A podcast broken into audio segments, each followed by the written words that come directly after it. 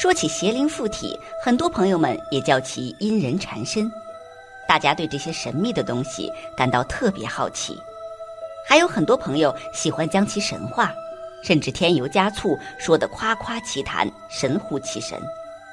民间常说的附体、通灵等，都是与鬼附身有关，并且很多灵异的事件往往也是与鬼附身有关。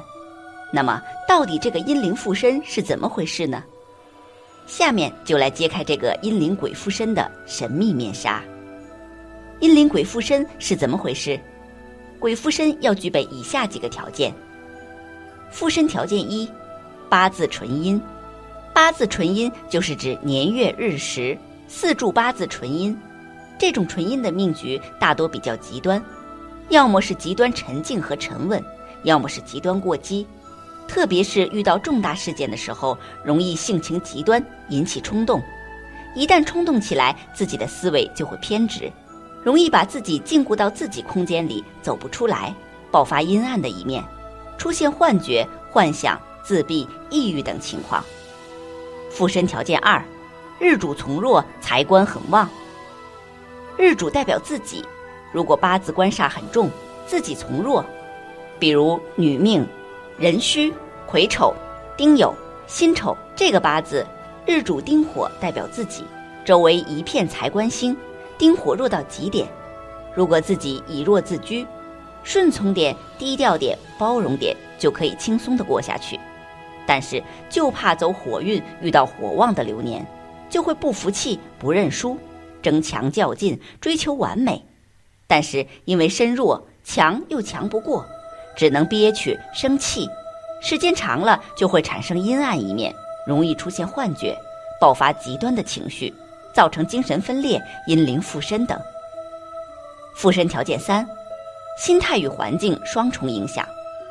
在周边环境非常不好，身处逆境、生气、郁闷、怨恨、烦恼多的时候，自己排解不了，也没有人帮你消化解脱，自己就会胡思乱想，就会极端，甚至想入非非，爆发阴暗的一面，有的甚至自残、自杀。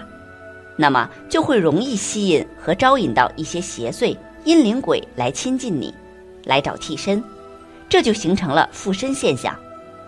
假如一个人这三个方面都占了，纯阴从弱，在遇上极端生气的情况下，就会突破人的心理承受极限，就会爆发极端的事情。这个时间就会出现极端的现象，比如，第一种是比较常见的抑郁。第二种是较多出现的自闭，第三种就是今天说到的阴灵附身。其实这个阴灵附身也分几种情况，有的人时好时坏，断断续续；有的人就会长时间进入自己创立的精神世界，得了精神病；还有一种就是天赋比较好的、技术强大的、灵性强大的，就成为附体仙。但是这种情况比较是少数。大多是抑郁、自闭、精神疾病而告终，只能有极少一部分人出现阴灵附身而又演绎的让众人信服，这种人少之又少。阴灵鬼附身怎么办？一、解决身体疾病。皇帝曰：“其物所欲邪气，又物触体之所至，猝然而病者，其故何也？唯有因鬼神之事乎？”岐伯曰。此意有故邪流而未发，因而志有所悟，即有所慕，血气内乱，两气相搏，其所从来者微，视之不见，听而不闻，故思鬼神。可见，所谓鬼邪，往往是我们自己的血气内乱，两气相搏。明代医学家张景岳《泪经》中涉及见鬼的案例。一天中午，张景岳见到一位书生来治病。书生说：“我生平就是读书人，也没害过谁，为什么有个白胡子老头拿着扇子天天跟着我？都三天了，是不是我前世害了他？该怎么办呢？”张景岳老先生回答：“是不是拿的白色扇子啊？”书生大吃一惊：“难道你见过？不然怎么知道的？”老先生回答：“看你样子是肺气虚弱，眼睛白花。”所以说见白鬼，如果是肾水不足呢，眼多黑花，容易见到黑鬼，这些都是正气不足，自己的神魂不附于自己的体内，跑了出来。你是看见自己本脏的颜色而已，哪有什么前世宿冤？书生高兴地说道：“先生说的有道理，我的床边的确还有一个黑鬼在，看着心里虽然不害怕，但是看着不舒服，苦不堪言。今天听到老先生这么一说，终于放心了。后来吃了补肺和肾病的药，就治好了。在五行里面，肺属金，肾属水。”二、解决风水问题。有个人鬼压床，找风水先生去看风水。他房子坐向就很阴气重，他的卧室恰恰在最不利的二黑五黄的位置。悬空飞星风水中，大家知道二黑和五黄最容易招邪。如果发现自己屋宅有异样或运势下降、怪事连连，赶紧调理风水。三、解决心理疾病。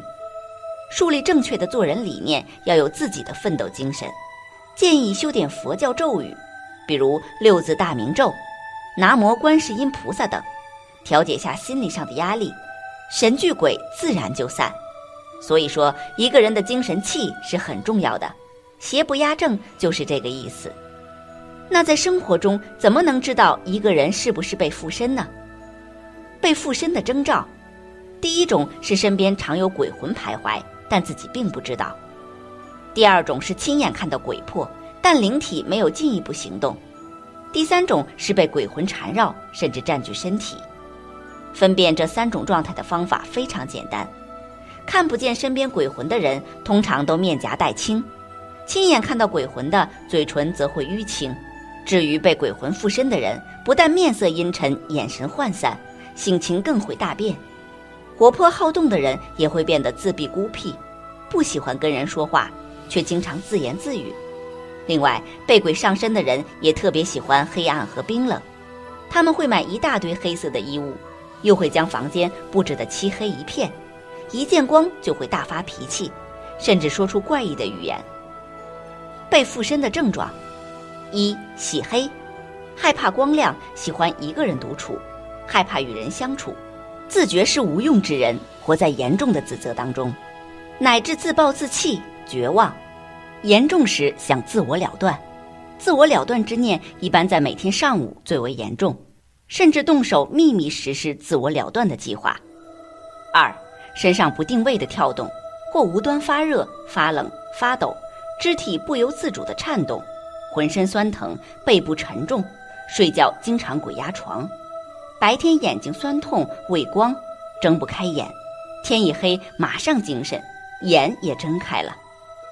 三，自己不能控制与支配自己的言行，本来心里想去东，结果自己的腿却往西走，甚至说话变嗓变音，自己都不知道自己说了些什么，甚或脱衣赤身乱跑。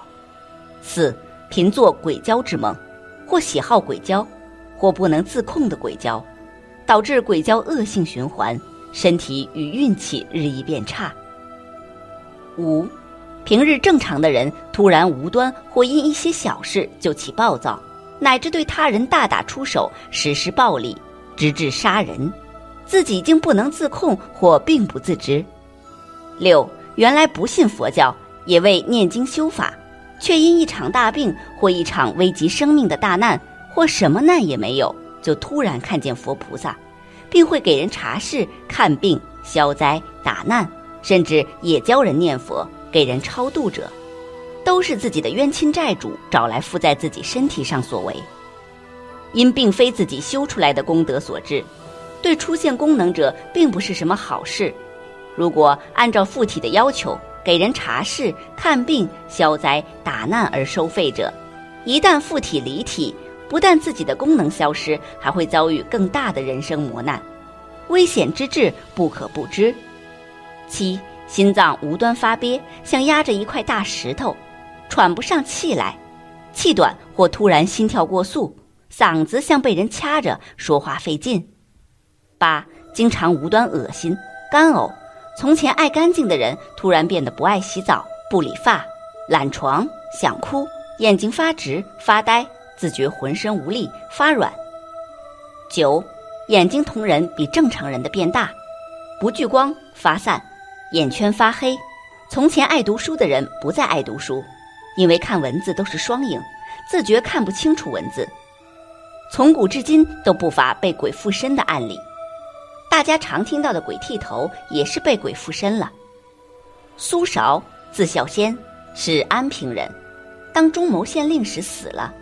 他的伯父苏成当南中郎军司时也死去，家中子弟迎丧还乡，去到襄城。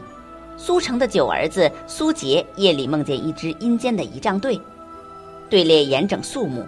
苏韶也在仪仗队里，他看见弟弟苏杰，就把他叫过来说：“你冲犯了仪仗队，应该受到坤刑。”苏杰只好低下头让剃。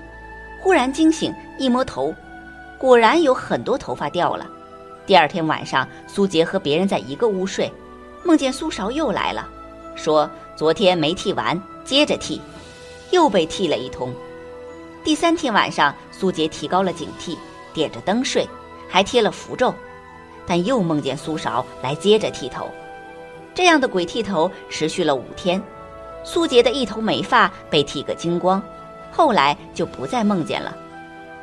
有一天，苏杰乘车白天行路，忽然看见哥哥苏韶骑着马出现在身边，但匆匆离开了。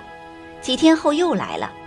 苏杰问哥哥很多不懂的问题，苏韶说：“说起天上地下的事，我也不全知道，只知道颜渊、卜商现在天上当修文郎，修文郎一共八个，都是鬼中的圣人，有项梁、成贤者、无忌子这些人。”苏杰问：“死和生有什么不同？”苏韶说：“没什么不同，只不过死者是虚的，生者是实的罢了。”又问：“鬼有寿命吗？”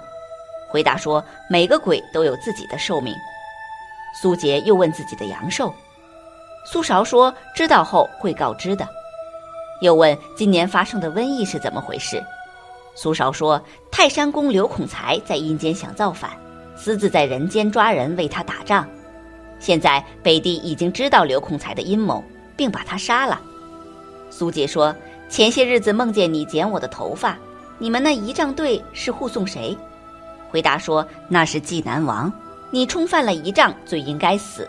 是我护着你，让你受了坤刑，就保住了命。”又问：“鬼能保佑人吗？”回答说：“我是由于对弟弟你动了情，才会保护你。如果有人真像故事中的苏杰一样被鬼剃头、被鬼附身了，怎么办？首先排除是否是患精神疾病者。如果不是的话，那就可能是被鬼附身了。”这种情况应该请专业师傅治理了。通常不同的地方有不同的方法，最常见的方法有念经做一场法事。至于念什么经，就看患者的程度了。喝符水，修行大师一般会画一个符，烧了泡到水里让他喝掉。这方面也是比较灵的，也是比较高深的。最好的解决方法就是让大师给他一个符带在身上，这样就无忧了。本期节目到这里就结束了，想看更多精彩内容，记得订阅点赞，我们下期不见不散。